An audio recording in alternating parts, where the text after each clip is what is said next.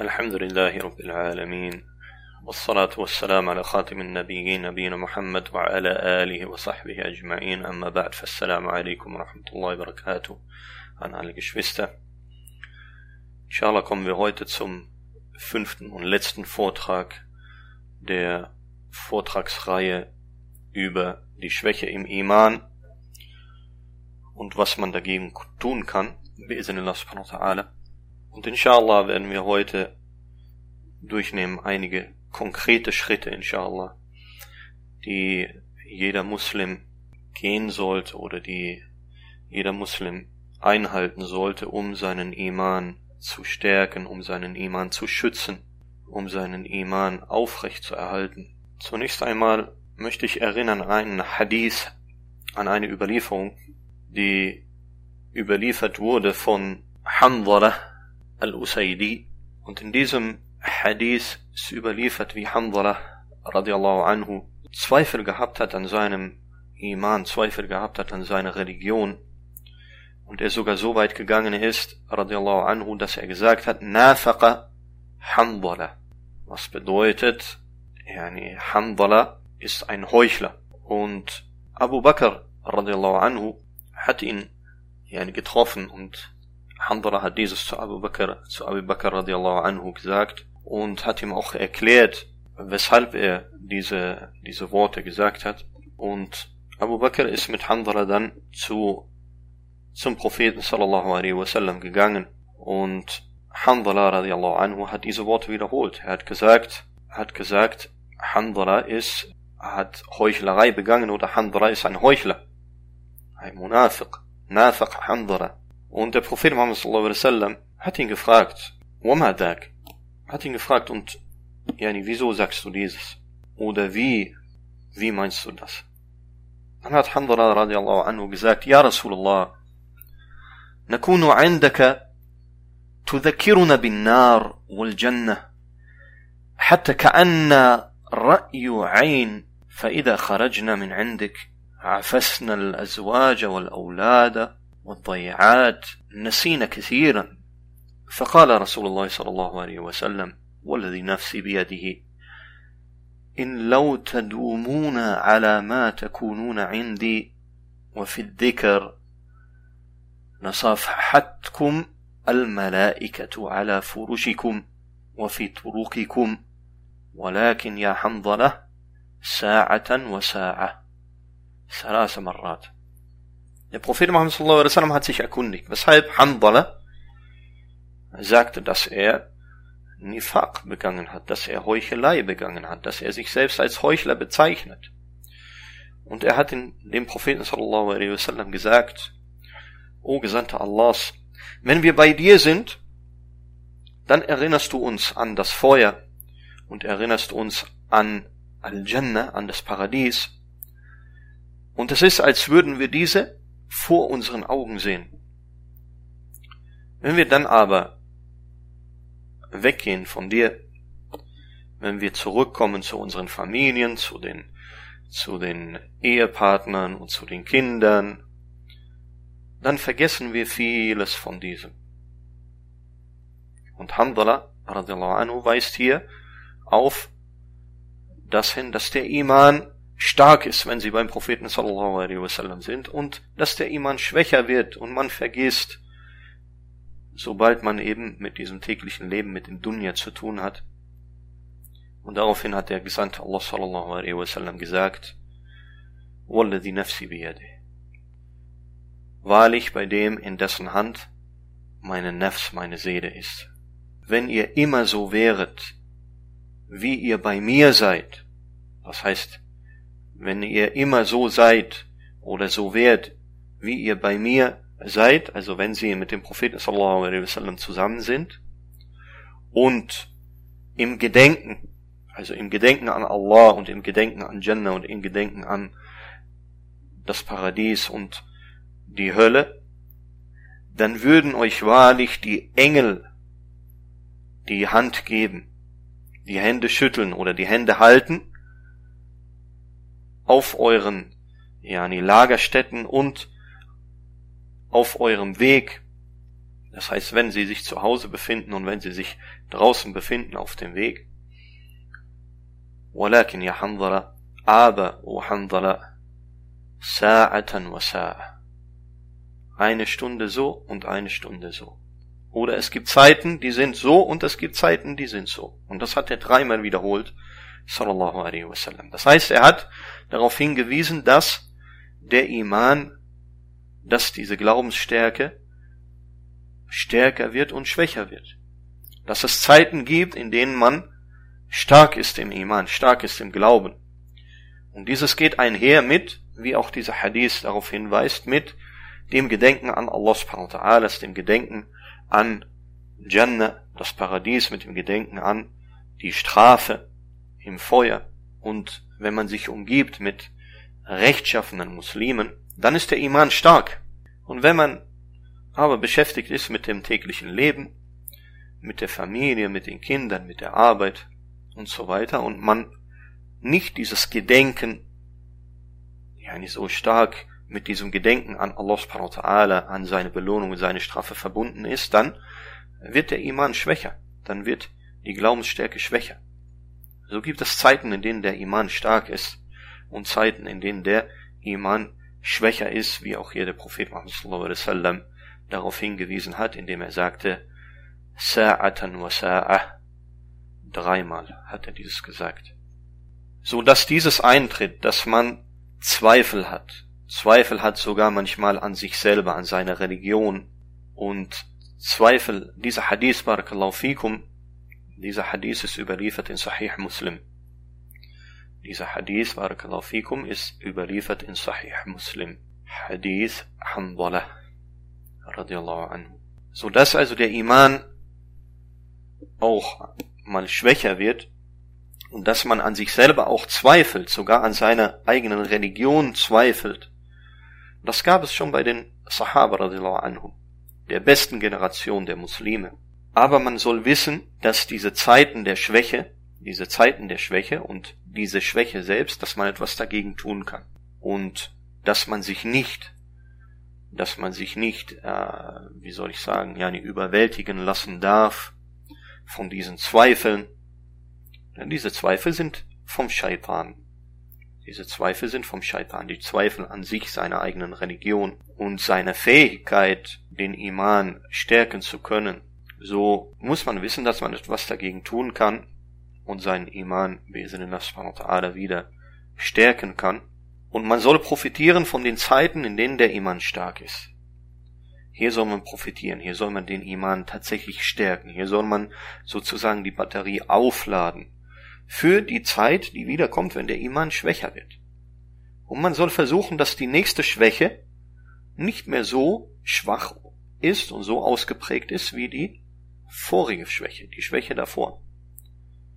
Das heißt, versucht immer, die Zeiten zu nutzen, in denen der Iman stark wird, in denen man dann von dieser Stärke profitieren kann, den Iman dann stärkt in dieser Zeit und, und wirklich sozusagen Energie, Energie auftankt, für dann die Zeit, wenn der Iman schwächer wird und hier, dass man das immer versucht zu optimieren, immer versucht den Iman noch mehr zu stärken als das letzte Mal, sozusagen, also als die letzte Zeit, wenn der Iman stark war, so dass dann auch die Zeit der Schwäche nicht mehr so schwach ist oder nicht mehr so schwach wird wie die Zeit der Schwäche davor. Und als ersten konkreten Schritt zur Stärkung des Iman und zur Stärkung des Islam möchte ich erwähnen, dass die Rechtleitung Al-Hidayah fi yadillah subhanahu wa ta'ala. Die Rechtleitung und die Herzen sind in der Hand Allah subhanahu wa ta'ala. Er leitet denjenigen recht, den er will, und lässt den in die Irre gehen, wen er will. Und er gibt dem Stärke in Glaube, dem er will, und er lässt den Glaube dessen schwächer werden, den er will. Aber wir können auch hier etwas tun. Nämlich wir können Dua machen. Wir können Allah subhanahu wa ta'ala bitten. Und müssen Allah subhanahu wa ta'ala bitten. Müssen Allah subhanahu wa ta'ala anflehen. Immer. Immer. Bitten und anflehen dass Allah subhanahu wa ta'ala uns Rechtleitung gewährt, dass Allah subhanahu wa ta'ala uns Rechtleitung gibt, dass Allah subhanahu wa ta'ala uns Iman, Glaubensstärke in unsere Herzen gibt. Und dass es so wichtig ist, diese, diese Bitte, was auch erwähnt ist in Überlieferungen, in denen Allah subhanahu wa ta'ala erwähnt durch die Worte des Propheten sallallahu alaihi wasallam, ihr seid alle irregeleitet. Er spricht die Menschen an, subhanahu wa ta'ala. Sagt, alle Menschen sind irregeleitet, außer diejenigen, die, die um meine Rechtleitung bitten, wie in diesem Hadith al-Qudsi überliefert ist. Und die Wichtigkeit, dass man Allah subhanahu wa ta'ala immer um Rechtleitung bittet und anfleht, das geht auch hervor aus der Tatsache, dass wir dieses so oft tun täglich in den fünf Gebeten. In jedem der fünf Gebete sagen wir in jeder Raka'a, was Pflicht ist, weil das Lesen der Surat al-Fatiha ist eine Säule des Gebetes und eine Pflicht in jeder Raka'a. Ihdin as-Surat al-Mustaqim. Leite uns den geraden Weg. Diese Bitte um Rechtleitung. Weshalb so oft am Tag hat uns denn Allah subhanahu wa ta'ala nicht recht geleitet, wenn wir Muslime sind? Und wenn wir dann beten? Manch einer mag sagen, wieso soll man dann so oft um Rechtleitung bitten? Wieso? In jedem Gebet, in jeder Raka'a. Weil, Barakallahu fikum, wir diese Rechtleitung benötigen in jeder einzelnen Sekunde. In jeder einzelnen Sekunde benötigen wir die Rechtleitung Allah subhanahu wa ta'ala. In jedem Wort, was wir sprechen, benötigen wir die Rechtleitung Allah subhanahu wa ta'ala. In jeder Tat, die wir tun, benötigen wir die Rechtleitung Allah subhanahu. Damit wir auf diesem geraden Weg bleiben, auf dem Islam bleiben, benötigen wir die Rechtleitung Allah subhanahu jede Sekunde. Jede Sekunde. Zu diesem Dua, zu dieser Bitte, zu diesem Bittgebet und zu dem, dass wir Allah subhanahu wa ta'ala anflehen, uns recht zu leiten, gehört aber auch, dass wir, was man nennt Al-Akhd bil Asbab, dass wir die Voraussetzungen für die Rechtleitung im Rahmen unserer Möglichkeiten selber schaffen. Denn Allah subhanahu wa ta'ala hat in diesem Leben, hat in diesem Dunya die Ergebnisse verknüpft mit was? Mit der Schaffung der Voraussetzungen für diese Ergebnisse. Ob dann tatsächlich alle Voraussetzungen für ein bestimmtes Ergebnis erfüllt werden und zusammenkommen und die ein Ergebnis verhindernden Dinge aufgehoben werden und dass ein Ergebnis tatsächlich es gibt, das liegt in der Hand Allah subhanahu wa ta'ala. Und das ist vorher bestimmt von Allah subhanahu wa ta'ala. Aber Allah subhanahu wa ta'ala hat uns befohlen, hat uns befohlen, im Rahmen unserer menschlichen Möglichkeiten diese Voraussetzungen für die Ergebnisse zu schaffen, dafür etwas zu tun, was in unserem Rahmen oder im Rahmen des uns Möglichen liegt. Dieses nennt man, wie gesagt, Al-Akhd bil Asbab. Und dazu gehört diese Schritte oder dazu gehören diese Schritte, die ich jetzt auch nennen werde, dass also mit der Bitte Allah subhanahu wa ta'ala um Rechtleitung müssen wir auch etwas tun. Und dann gibt es bestimmte, ja, eine bestimmte Mechanismen, die, wenn wir bestimmte Dinge tun, Allah subhanahu wa ta'ala uns Rechtleitung versprochen hat. Uns Rechtleitung versprochen hat. Allah subhanahu wa ta'ala sagt, وَالَّذِينَ جَاهَدُوا فِينَا لَنَهْدِيَنَّهُمْ سُبُلَنَا وَإِنَّ اللَّهَ لَمَعَ الْمُحْسِنِينَ Allah subhanahu wa ta'ala sagt im Koran in der ungefähren Bedeutung auf Deutsch, diejenigen aber, die sich um unseretwillen abmühen, werden wir ganz gewiss unsere Wege leiten. Und Allah ist wahrlich mit den Gutes Tuenden. Derjenige, der Gutes tut, derjenige, der sich abmüht, um die Zufriedenheit Allah subhanahu wa ta'ala zu erlangen, dem wird Allah subhanahu wa ta'ala Rechtleitung geben und um den braucht man sich keine Sorge machen, wenn er diese Voraussetzungen im Rahmen seiner Möglichkeiten schafft und erfüllt. Diejenigen aber, die sich um unseretwillen abmühen, werden wir ganz gewiss unsere Wege leiten.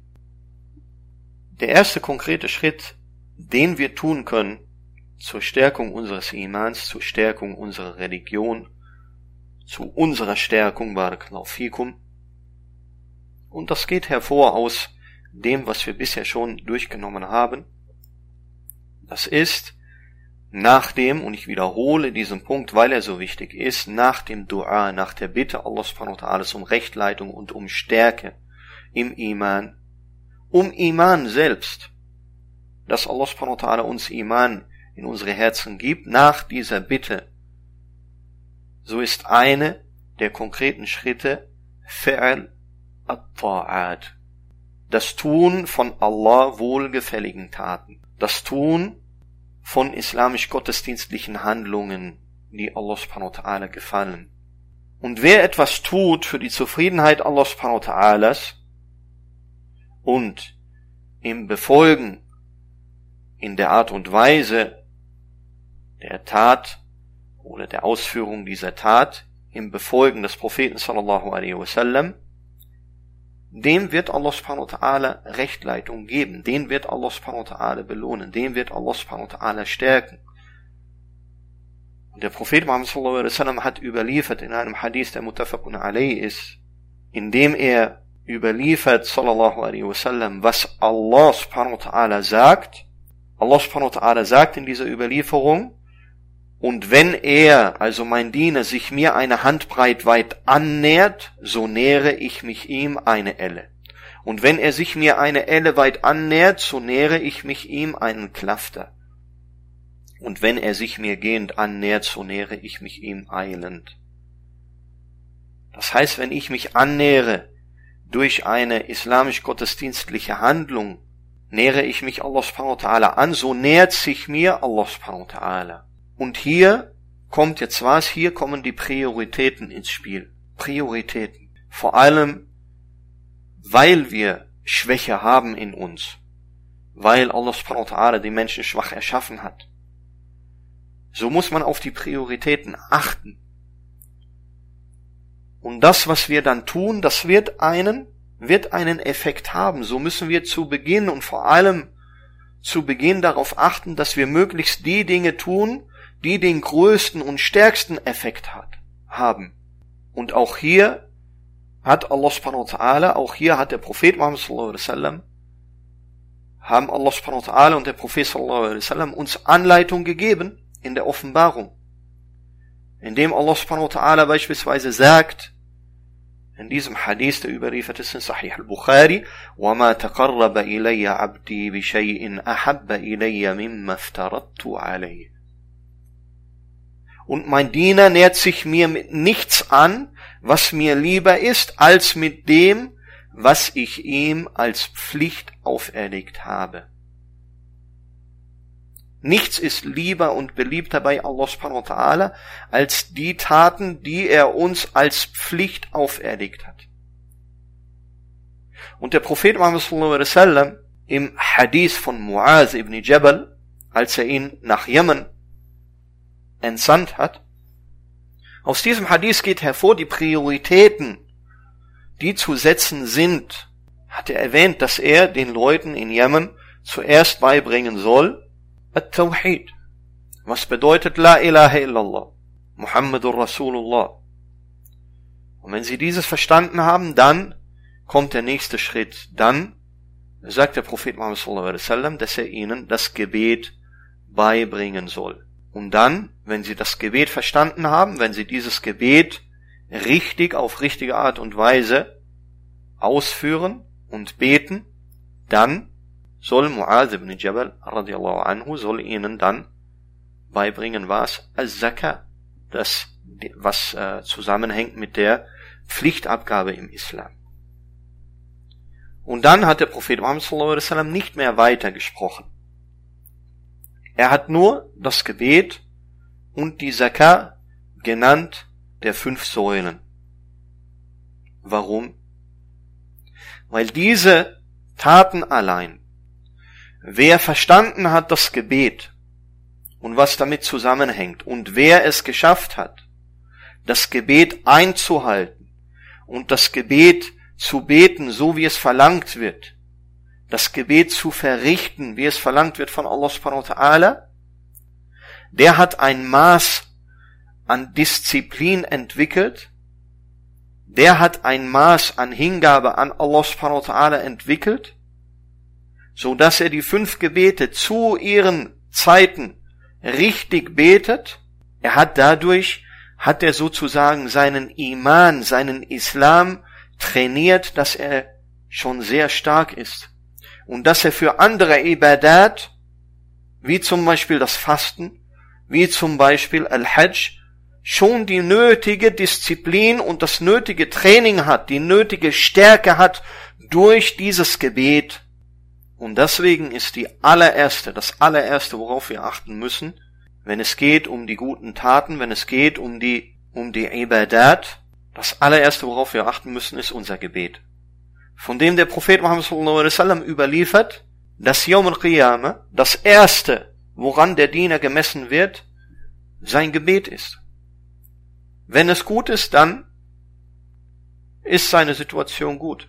Wenn es aber schlecht ist, die Abrechnung des Gebetes des Dieners, dann ist seine Situation schlecht, wie der Prophet Muhammad sallallahu alaihi wasallam darauf hingewiesen hat.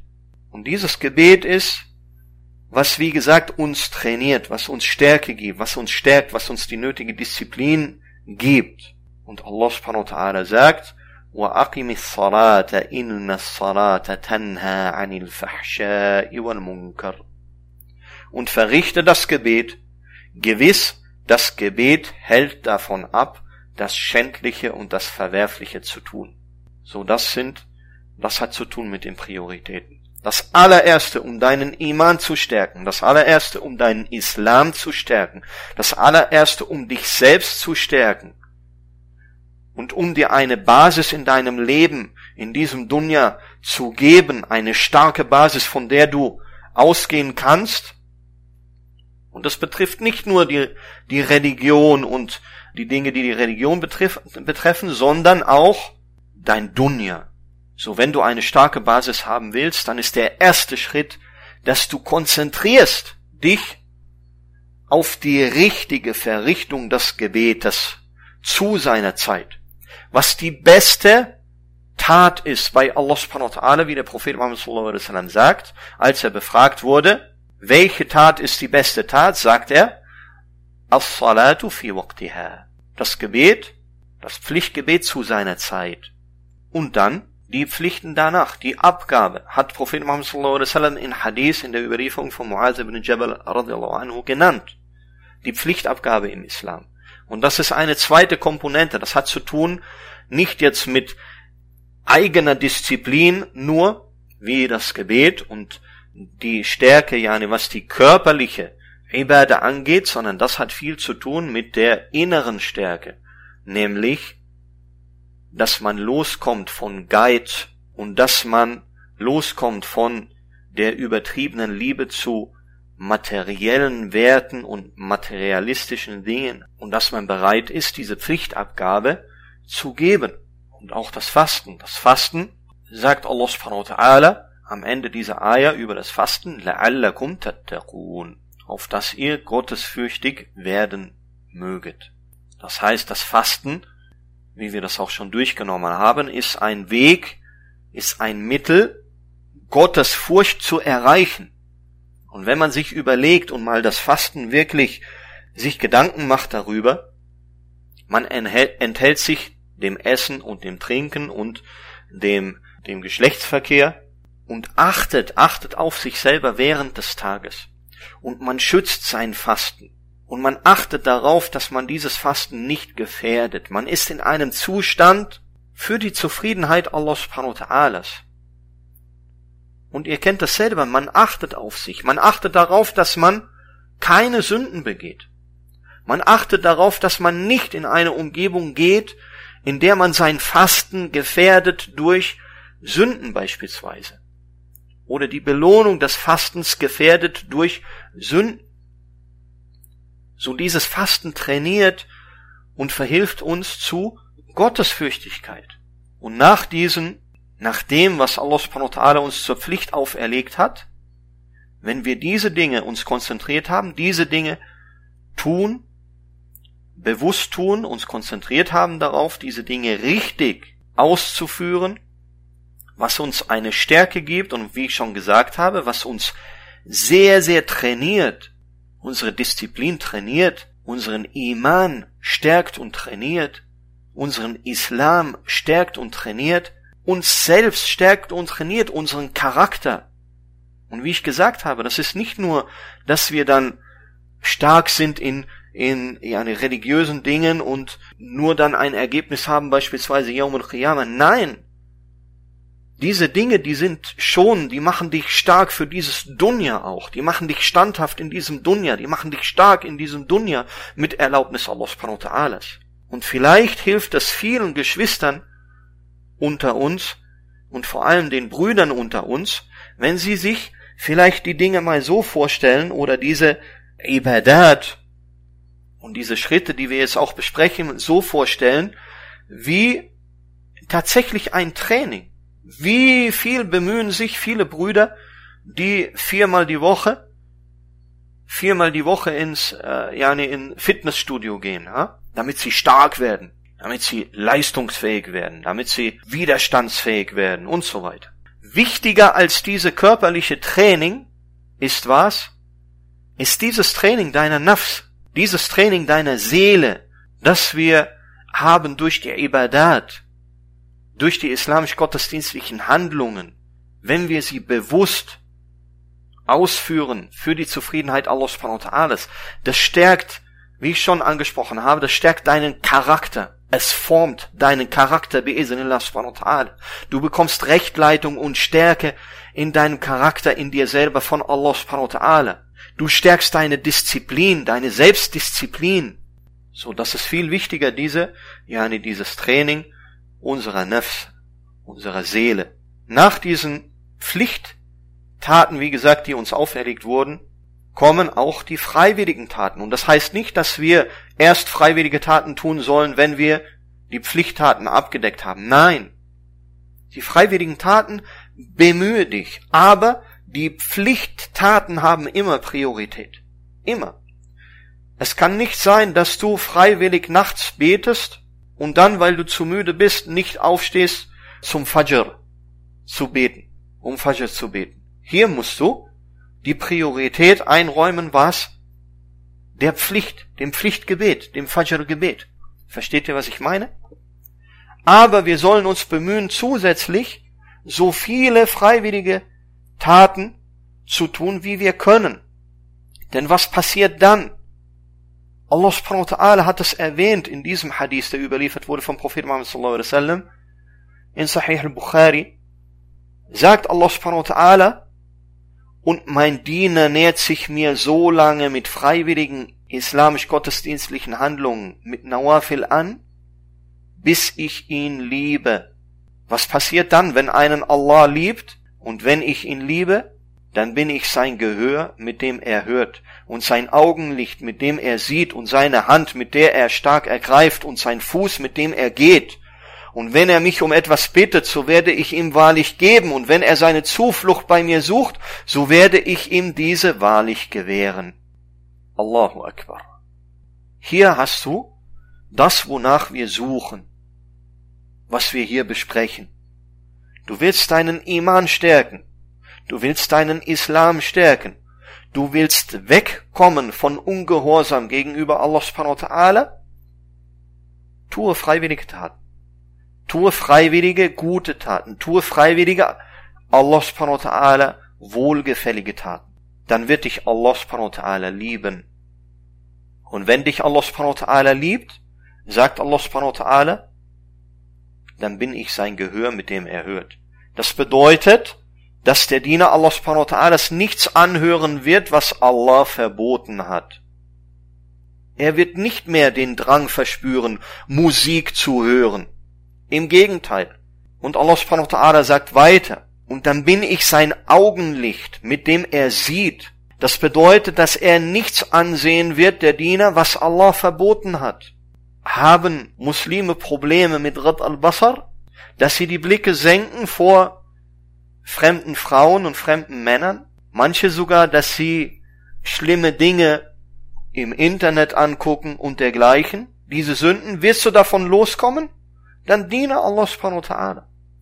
Mache freiwillige Taten, gute Taten für die Zufriedenheit Allah subhanahu wa ta'ala. Dann wirst du so lange das machen, bis dich Allah liebt. Und wenn dich Allah liebt, dann wird er dein Augenlicht sein, mit dem du siehst. Das heißt, du wirst nicht mehr Dinge ansehen, die Allah subhanahu wa ta'ala verboten hat. Du wirst nicht mehr den Drang verspüren, Dinge anzusehen, die Allah subhanahu wa ta'ala verboten hat. Und Allah subhanahu wa ta'ala sagt weiter, und das im selben, ja, mit derselben Bedeutung, und dann bin ich seine Hand, mit der er stark ergreift, und sein Fuß, mit dem er geht, das heißt, Allah subhanahu wa ta'ala wird dich recht leiten. Allah subhanahu wa ta'ala wird dich zu Erfolg führen, wird deine Handlungen recht leiten. Nochmal, wie erreichen wir dieses? Indem wir Allah subhanahu wa ta'ala dienen, allein für seine Zufriedenheit, indem wir in der Art und Weise des Gottesdienstes dem Propheten Muhammad sallallahu alaihi wasallam folgen und indem wir freiwillige gottesdienstliche Handlungen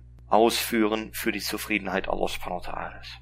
Der zweite Schritt, den wir gehen müssen, um unseren Iman zu stärken, um unseren Islam zu stärken, um uns selbst zu stärken, das ist, dass wir Verbotenes meiden.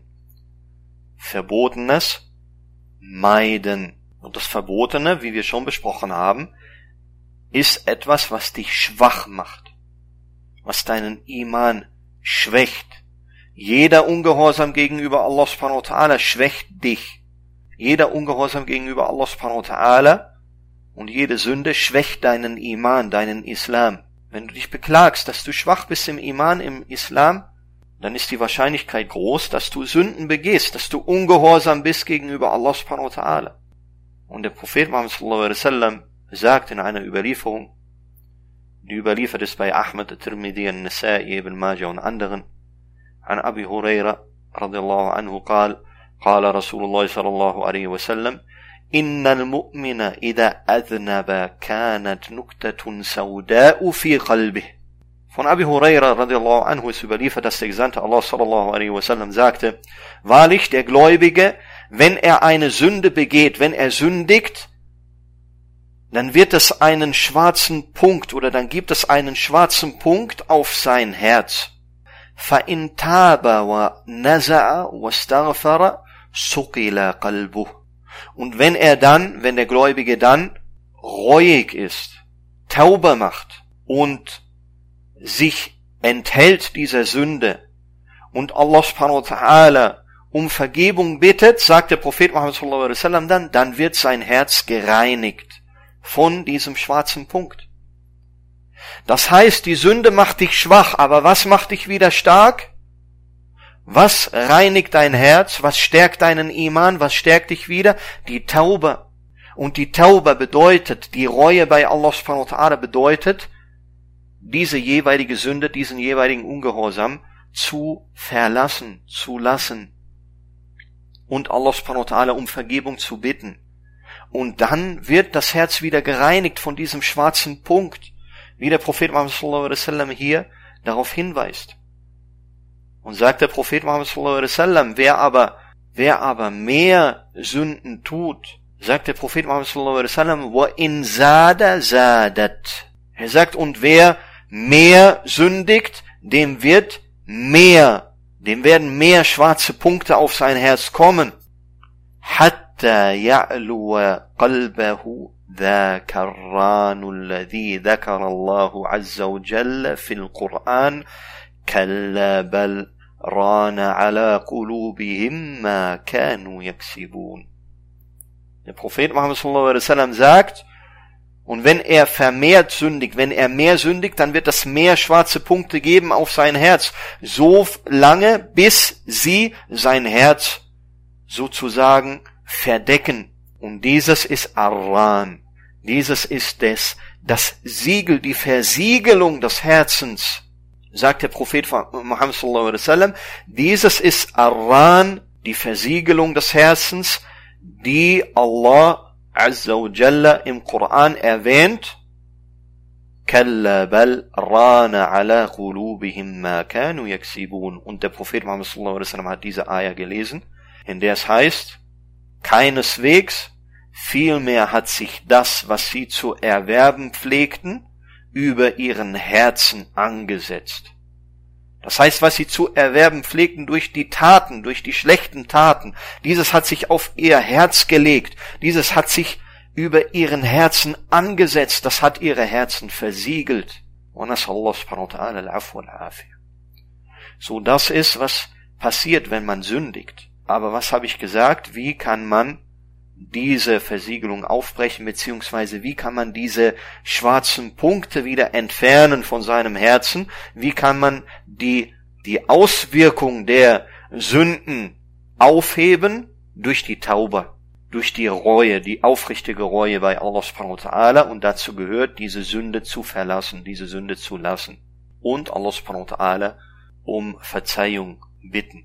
Und das erste, worauf man hier natürlich achten muss, das ist, auch hier gibt es Prioritäten. Wir müssen natürlich uns nach bestem Vermögen bemühen, alle Sünden, die großen und die kleinen und dazu die Schubuhat, die zweifelhaften Dinge zu meiden. Darum müssen wir uns bemühen. Aber wie ich schon sagte, der Mensch ist schwach erschaffen. Und vor allem, wenn unsere, unser Iman schwach ist. Aber man muss zuerst auf jeden Fall auf jeden Fall ablassen und an sich arbeiten, dass man die großen Sünden, und das haben wir auch besprochen, was große Sünden sind und was kleine Sünden sind, dass man die großen Sünden meidet.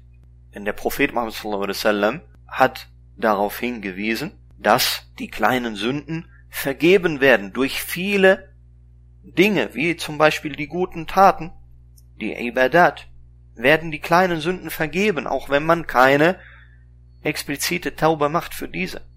Aber die großen Sünden, nein, hier muss man Tauber machen, die muss man verlassen. Und die kleinen Sünden werden nur dann vergeben, unter Umständen, wenn man die großen Sünden, wenn man die großen Sünden meidet, wie auch Allah subhanahu wa ta'ala im Koran darauf hingewiesen hat. So, das erste, woran wir an uns arbeiten müssen, ist, dass wir die großen Sünden meiden, dass wir die großen Sünden verlassen. Und dann und dazu, ich sage nicht und dann, also erst wenn wir die großen Sünden, nein. Normal muss man die kleinen Sünden sofort auch vermeiden, mit den großen Sünden. Aber die Priorität liegt auf den großen Sünden, weil einfach der Effekt der großen Sünden größer und gewaltiger ist als der kleinen Sünden. Aber befohlen zu vermeiden sind beide. Die großen und die kleinen Sünden, und das haben wir auch schon besprochen, dass selbst die kleinen Sünden eine große einen großen Effekt haben auf den Diener und seinen Iman und sein Achira auch unter Umständen. Und auch muss man dann die Schubuhat meiden. Und hier arbeite an dir selber. Arbeite an dir selber. Mache dir das bewusst.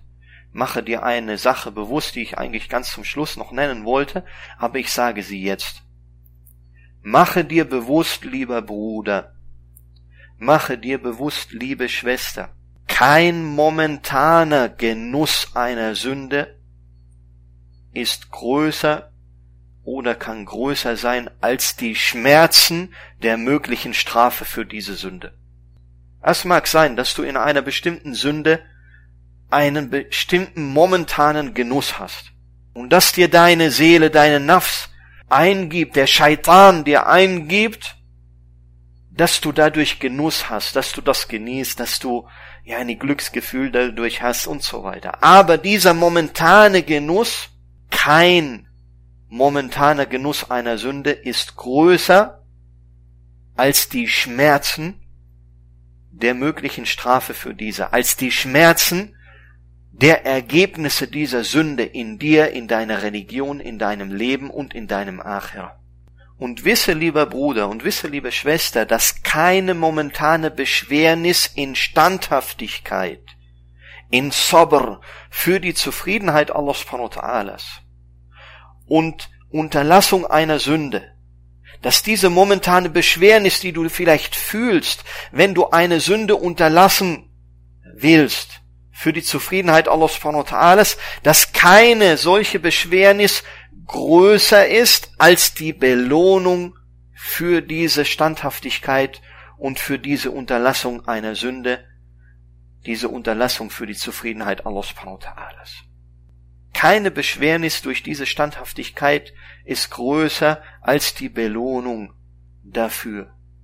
Und diese Belohnung ist gewaltig, dieser Effekt auf dich, auf dein, dein Iman, deine Religion, deinen Islam, dein Leben, wie wir auch schon gelernt haben, und dein Achira, Keine Beschwernis ist gewaltiger als diese Belohnung, die du erhältst und diesen Effekt, den du durch die Standhaftigkeit für die Zufriedenheit Allah subhanahu wa ta'ala in der Unterlassung einer Sünde bekommst. Und Allah subhanahu wa ta'ala sagt deswegen, Fasbir. So sei standhaft, so sei geduldig, Fasbir, so sei standhaft, geduldig, innal aqibata lil muttaqin. Wahrlich, das gute Ende gehört den Gottesfürchtigen, die aus Furcht vor Allah subhanahu wa ta'ala und seiner Bestrafung diese Sünden meiden. So, das Meiden von Sünden hat einen direkten Einfluss auf deine Stärke, auf die Stärke deines Iman, die Stärke deines Islam, deine persönliche Stärke, die Stärke deiner Nafs, deines Charakters. So, du hast die Wahl. Willst du stark sein oder willst du schwach sein? Du kannst viermal, fünfmal, sechsmal, siebenmal die Woche kannst du ins Fitnessstudio gehen und meinen, dass du stark wirst dadurch. Wallahi, wenn du nicht die Stärke hast, diese Standhaftigkeit und Stärke, die Sünden zu vermeiden, du wirst schwach bleiben. Der dritte Punkt, Barakallahu fikum, der dritte Schritt, den wir gehen können, um unseren Iman, um unseren Islam zu stärken, bi'iznillah subhanahu ta'ala. Und dieser Schritt ist sehr, sehr wichtig. Sehr wichtig. Und zwar das Verlassen der Umgebung und der Menschen, die Ungehorsam gegenüber Allah subhanahu wa ta'ala fördern. Im Rahmen der Möglichkeiten. Und dieses nennt man Al-Hijra. Al-Hijra. Und damit ist nicht nur gemeint, nicht nur gemeint, dass man verlässt ein Land des Kuffers, damit man geht und lebt in einem Land des Islam. Ist nicht nur dieses damit gemeint. Dieser Begriff ist weiter, Al-Hijra ist weiter, wie der Prophet Muhammad sallallahu alaihi wasallam darauf hingewiesen hat, als er sagte, überliefert es in Sahih al-Bukhari und Sahih Muslim, wal muhajiru man hajara ma Allahu anhu. Und der Auswanderer, der Muhajir, ist derjenige, der das verlässt, was Allah untersagt hat. Und dieser Punkt ist wichtig. Wenn du tatsächlich deinen Islam und deinen Islam stärken willst, so musst du, musst du im Rahmen deiner Möglichkeit, im Rahmen deiner Möglichkeiten Al-Hijra durchführen. Du musst die Umgebung verlassen, die Ungehorsam gegenüber Allah fördert, die Al-Kufr fördert. Und du musst die Menschen verlassen, die Ungehorsam gegenüber Allah fördern und die Al-Kufr fördern.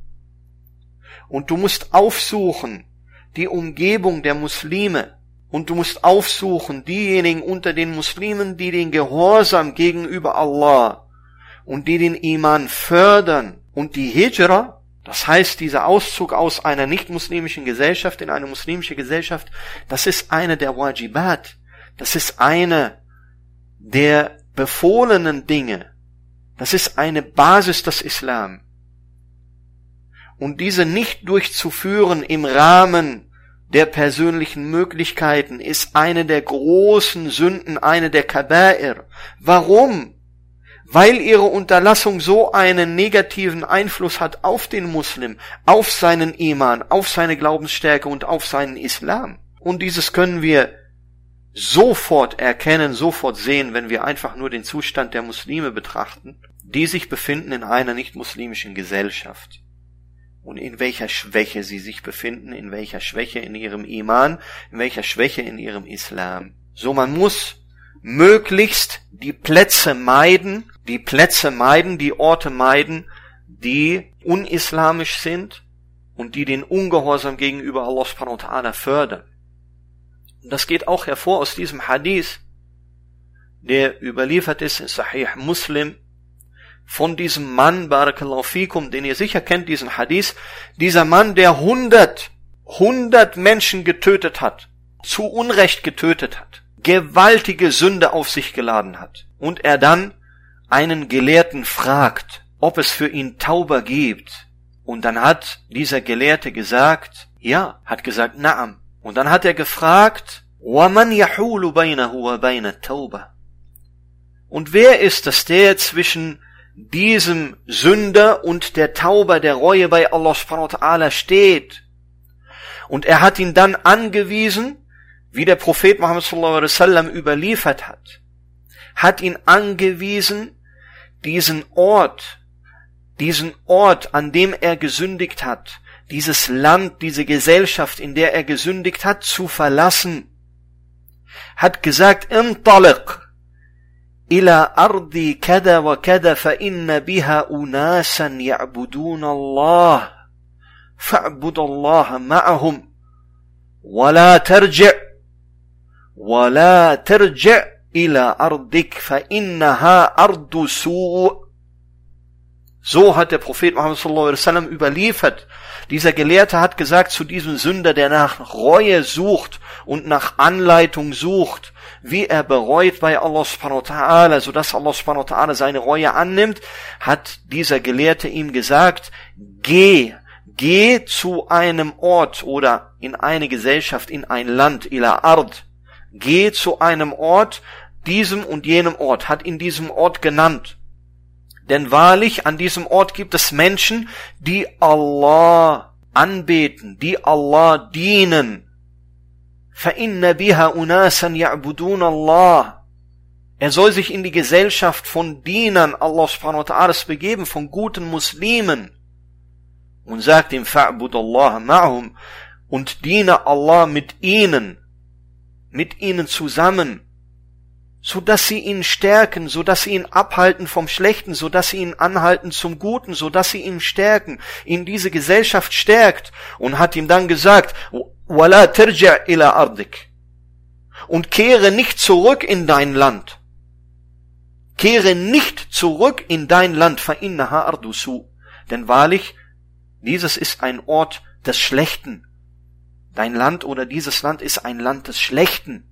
Und in einem anderen Wortlaut dieser Überlieferung heißt es, ثم خرج من قرية إلى قرية فيها قوم صالحون. Berichtet der Prophet Muhammad sallallahu alaihi wasallam, dann ist er, dann ist dieser Sünder, der nach der Tauber sucht, dann ist er gegangen aus seinem oder aus dieser Ortschaft in eine Ortschaft oder zu einer Ortschaft, in der es rechtschaffene Menschen gibt. Fiha qawmun salihun. So diese, hier macht der Prophet Muhammad sallallahu alaihi wasallam in dieser Überlieferung deutlich und ganz klar, wie wichtig es ist, die Gesellschaft zu verlassen, in der das Schlechte gefördert wird, in der der Ungehorsam gegenüber Allah subhanahu wa ta'ala gefördert und getan wird, hin zu einer Gesellschaft, in der das Gute gefördert wird und in dem der Gehorsam gegenüber Allah subhanahu wa ta'ala gefördert wird.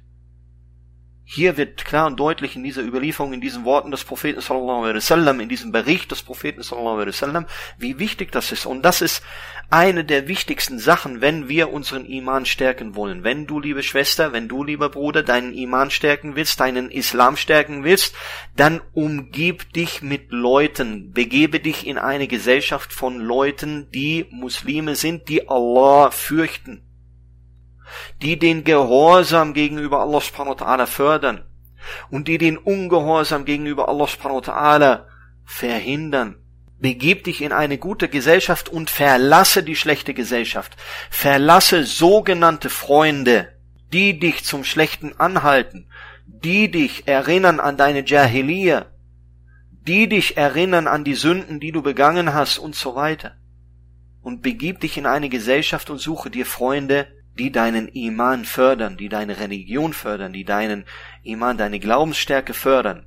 Was hat der Prophet Muhammad sallallahu alaihi wasallam gesagt über diese Sache, was die Freunde angeht? Die Gesellschaft, in die du dich begibst, wie überliefert es in Sahih al-Bukhari, sagt der Prophet Muhammad sallallahu alaihi wasallam, Masalul Jalisi salihi wal Jalisi su'i kamasari sahibil miski wakiril haddad. لا يعدمك من صاحب المسك إما تشتريه أو تجد ريحه وكير الحداد يحرق بدنك أو ثوبك أو تجد منه ريحا خبيثة Der Prophet Muhammad wasallam hat hier den Vergleich gezogen zwischen einem rechtschaffenen Freund, Al-Jalis Salih, dem rechtschaffenen Freund, dem rechtschaffenen Gefährten, mit dem du sitzt, und dem schlechten Freund, dem schlechten Gefährten, mit dem du sitzt. Und hat einen Vergleich angestellt. Er sagt, sallallahu alaihi wasallam, er sagt, dass der gute Freund, der rechtschaffene Freund, mit dem du sitzt, er ist wie der Besitzer von Misk. Misk, dieses Parfüm. Misk, dieser, ja, nee, dieser gute Geruch, dieser Duft. Und er sagt, von diesem hast du eines von beiden. Entweder du kaufst von dem Besitzer das Misk, kaufst du dieses Misk und du nimmst es, du übernimmst diese Misk, du übernimmst das Gute. Oder, und das ist das Mindeste, oder wie der Prophet Muhammad sallallahu alaihi wasallam sagt, oder du findest an dir den guten Geruch dieses Misk. Das heißt, die gute, man, man merkt dir an, dass du in guter Gesellschaft dich befindest. Warum? Weil es abfärbt auf dich. Es färbt ab auf dich. Deine Freunde färben ab auf dich. Und anders herum sagt der Prophet Muhammad sallallahu alaihi wasallam, dass der schlechte Freund, der nicht rechtschaffene Freund, mit dem du sitzt, dass er ist wie, er sagt wie der Blasebalg oder die Esse eines Schmiedes, eines Schmiedes, der arbeitet mit Eisen und Eisen bearbeitet. Und er sagt, dass du von diesem entweder erhältst, dass er deinen Körper verbrennt, weil die Funken auf dich kommen von diesem, oder deine Kleidung, oder das Mindeste, dass du von ihm einen schlechten Geruch, den schlechten Geruch übernimmst. Das heißt, der Einfluss deiner Freunde, der Einfluss derer, mit denen du dich umgibst und mit denen du sitzt, den hat der Prophet Muhammad wasallam hier klar und deutlich gemacht. Hat er klar und deutlich gemacht. Und deswegen, wie ich gesagt habe, du musst verlassen diejenigen, die ungehorsam gegenüber Allah fördern, die deinen Iman schwächen, und du musst Rechtschaffene suchen, Rechtschaffene und das, ja, die rechtschaffene Muslime suchen, die deinen Iman fördern, die deinen Islam fördern, die dich persönlich fördern, von denen du diesen guten Geruch übernimmst. Das färbt ab das Gute auf dich und du übernimmst das Gute von ihnen.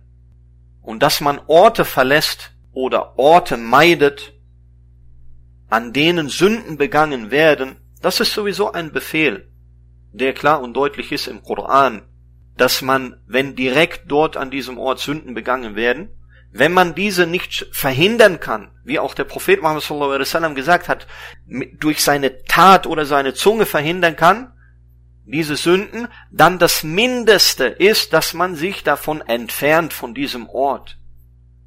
Dass man nicht sozusagen in stillschweigendem Einverständnis sich an diesem Ort befindet. Das ist ein Befehl. Aber auch, dass man sich allgemein von Orten entfernt, selbst wenn jetzt gerade in diesem Moment keine Sünde begangen wird, aber es ein Ort ist, an dem Sünden begangen wurden oder Sünden begangen werden, das geht hervor aus einer Überlieferung in Sahih Muslim, in der überliefert ist, dass der Prophet Muhammad sallallahu alaihi wasallam spät nachts am Ende der Nacht mit seinen Gefährten radiallahu anhum angekommen ist an einen Platz und sie dann sich schlafen gelegt haben.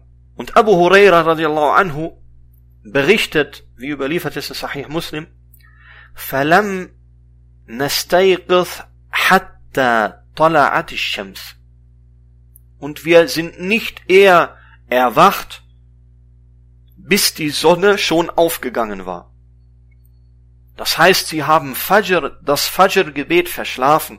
فقال النبي صلى الله عليه وسلم ليأخذ كل رجل برأس رحلته فإن هذا منزل حضرنا فيه الشيطان. Dann hat der Prophet Muhammad sallallahu alaihi wasallam zuerst den Sahaba radiallahu anhum befohlen, dass sie diesen Platz verlassen. Denn er hat gesagt, dieser Platz ist ein Platz, an dem uns der Scheitan beigewohnt hat, an dem der Scheitan uns hier beigewohnt hat. Und daraufhin haben sie diesen Platz, diesen Ort verlassen und dann haben sie Wudu gemacht und dann haben sie gebetet, Fajr nachgebetet. So das Verlassen des Ortes, an dem Sünden begangen werden oder wurden, das ist wichtig.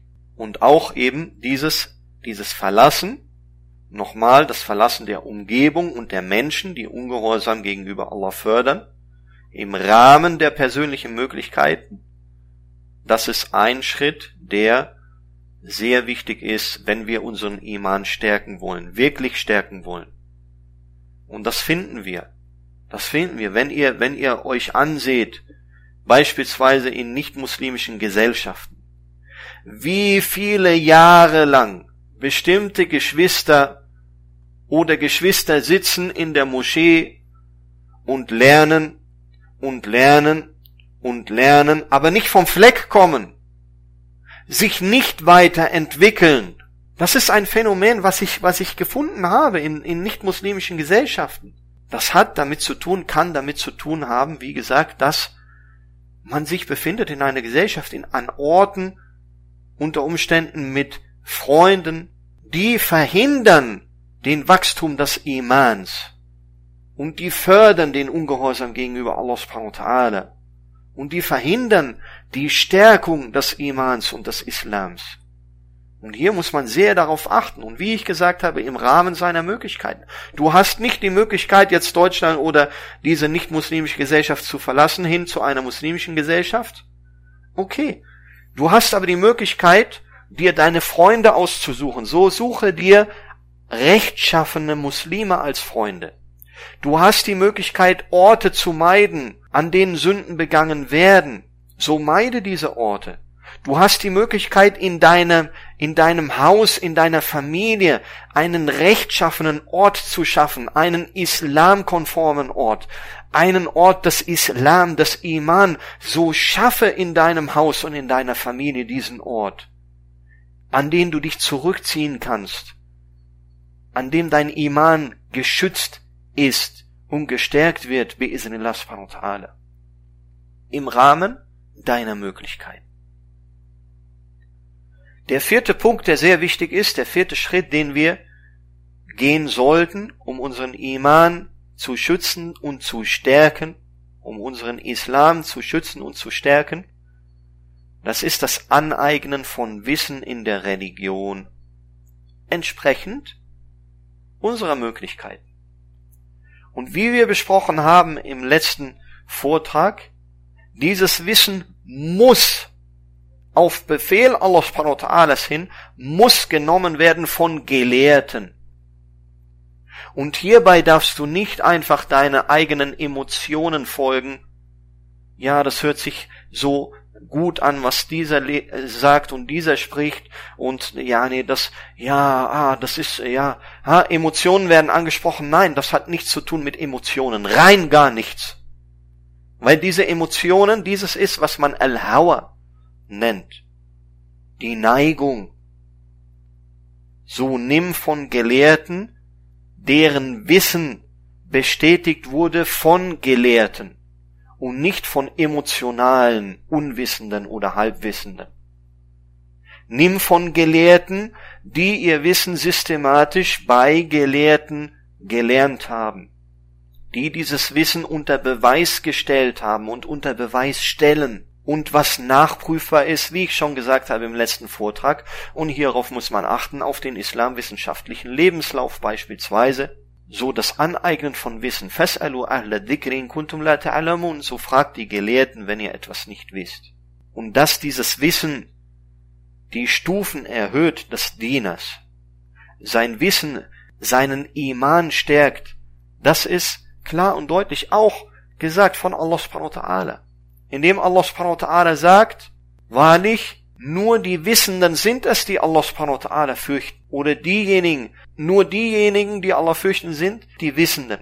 Innama Allah min ibadihil ulama. Wahrlich, diejenigen, die Allah fürchten, sind nur die Gelehrten, sind nur die Gelehrten. Diejenigen, die Wissen haben.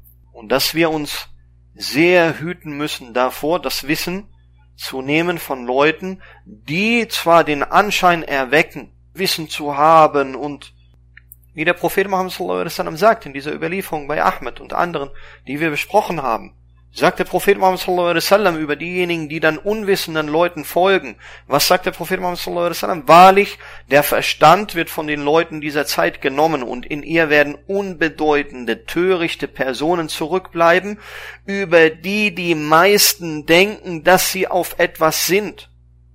Das heißt, die meisten denken, dass sie Wissen haben, dass sie Verstand haben. Was sagt der Prophet Muhammad sallallahu alaihi wasallam? Während sie tatsächlich auf nichts sind. Das heißt, kein Wissen und keinen Verstand haben. So wie ich gesagt habe, dieses Wissen ist nicht eine emotionale Sache, dass wir denken, dass diese Personen auf etwas sind, wie der Prophet Muhammad sallallahu alaihi wasallam sagte, sondern dass wir das nachprüfen und dass wir sicher gehen, dass dieses Wissen, wie ich gesagt habe, bestätigt wurde von Wissenden und nicht von Unwissenden oder Halbwissenden. Und richtiges Wissen in der Religion stärkt den Muslim und seinen Iman und seinen Islam. Und Unwissen oder, was schlimmer ist, falsches Wissen in der Religion schwächt den Muslim und seinen Iman und seinen Islam. Und hier auch wieder, was wir in der Praxis sehen können, Barakallahu fikum. Wir sehen, subhanallah, dass diejenigen, die Unwissenden hinterherlaufen und ihr vermeintliches Wissen von Unwissenden oder Halbwissenden nehmen und sich dann fühlen als eine Art Elite unter den Muslimen und sich gerieren als eine Elite unter den Muslimen. Nur wir haben den Islam verstanden, nur wir wissen, was Tawhid ist und alle anderen nicht oder nur sehr wenige und so weiter. Genau bei diesen Leuten finden wir dass sie am wenigsten, dass sie am wenigsten islamische Vorgehensweisen aufzeigen, dass sie am wenigsten islamische Verhalten aufweisen, dass sie die sind, deren Iman am schnellsten wieder erlöscht und vergeht.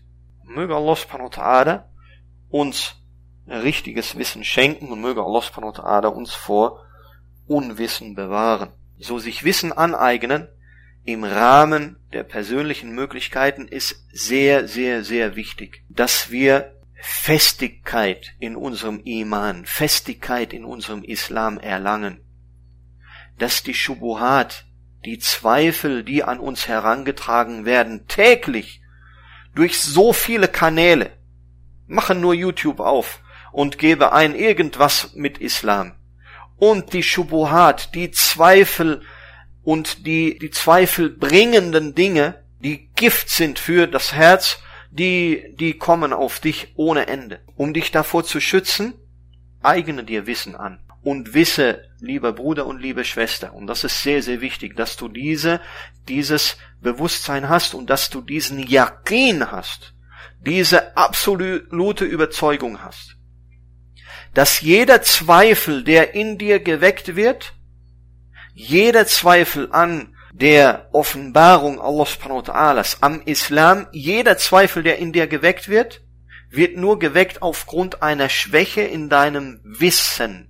Und es gibt auf jede Frage und auf jede Schubha, auf jede zweifelhafte Sache, die an dich herangetragen wird, gibt es eine Antwort mit Wissen, die jeden denkenden und ehrlichen Menschen zufriedenstellt. Das ist eine Sache, da gibt es Yaqin, da gibt es absolute Sicherheit in dieser Sache. Und das musst du wissen.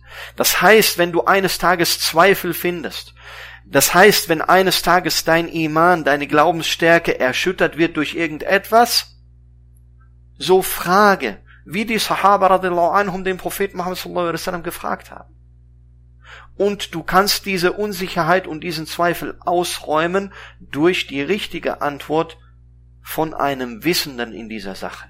Und das ist garantiert. Der fünfte und letzte Schritt, den ich erwähnen möchte in diesen Vorträgen Barakallahu fikum, wie wir unseren Iman stärken können, bewahren können, bi'iznillah subhanahu ta'ala, das ist, dass ich sage, lebe dein Leben bewusst für Allah subhanahu wa ta'ala.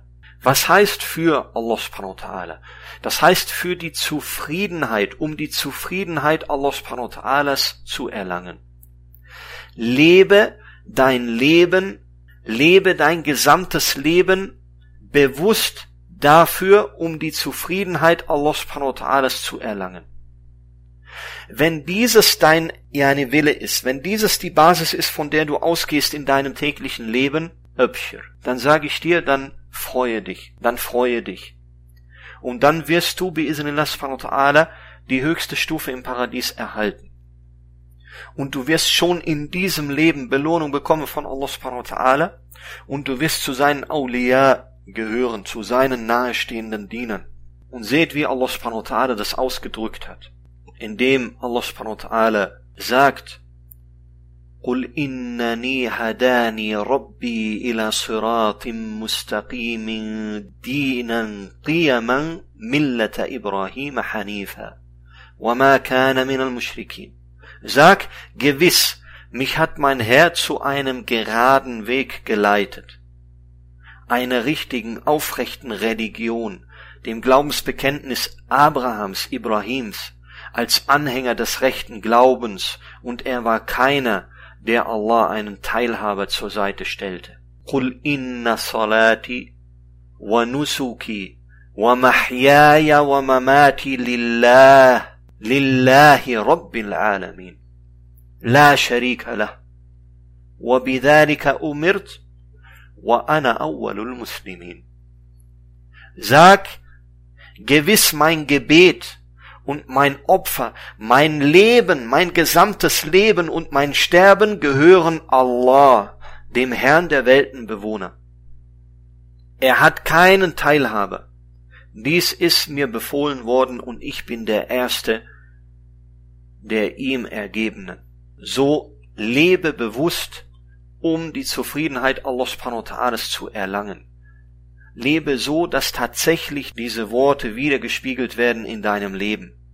Dass dein Gebet, deine Opfer, die du erbringst, dass dein gesamtes Leben und sogar dein Sterben für Allah subhanahu wa ta'ala sind, um seine Zufriedenheit allein zu erlangen. Und dafür wurde der Mensch erschaffen. Und nur dadurch wird der Mensch tatsächlich, so wie er erschaffen wurde, glücklich in diesem Leben und im nächsten Leben. Und ich habe die Djinn und die Menschen zu nichts anderem erschaffen, als mir zu dienen, sagt Allah subhanahu wa ta'ala im Koran. Und wie kann ich bewusst leben für die Zufriedenheit Allah subhanahu wa ta'ala? Hier gibt es einige Dinge, die wir beachten sollten. Zuerst einmal, überprüfe immer deine Absicht. Überprüfe immer deine Absicht. Ist meine Absicht, dieses oder jenes zu tun, dieses oder jenes zu sagen, um die Zufriedenheit Allahs Parotadas zu erlangen oder für etwas anderes? Und trainiere deine Absicht. Trainiere sie bewusst, indem du dich bewusst von dem fernhältst, was die Absicht trübt, was die Absicht verschmutzt, was deine deine Grundeinstellung, deine Grundabsicht betrübt, und verschmutzt. Bleibe bewusst weg und meide Lob, meide Titel, meide Selbstdarstellung, meide Augendienerei. Halte dich bewusst weg von Dingen, die dazu führen. Ich gebe ein praktisches Beispiel. Selfies. Selfies. Bei jeder Gelegenheit Telefon nehmen und dann Selfie knipsen. Wofür? Das ist Selbstdarstellung. Reine Selbstdarstellung, was Gift ist für deine was? Für die Reinheit deiner Absicht.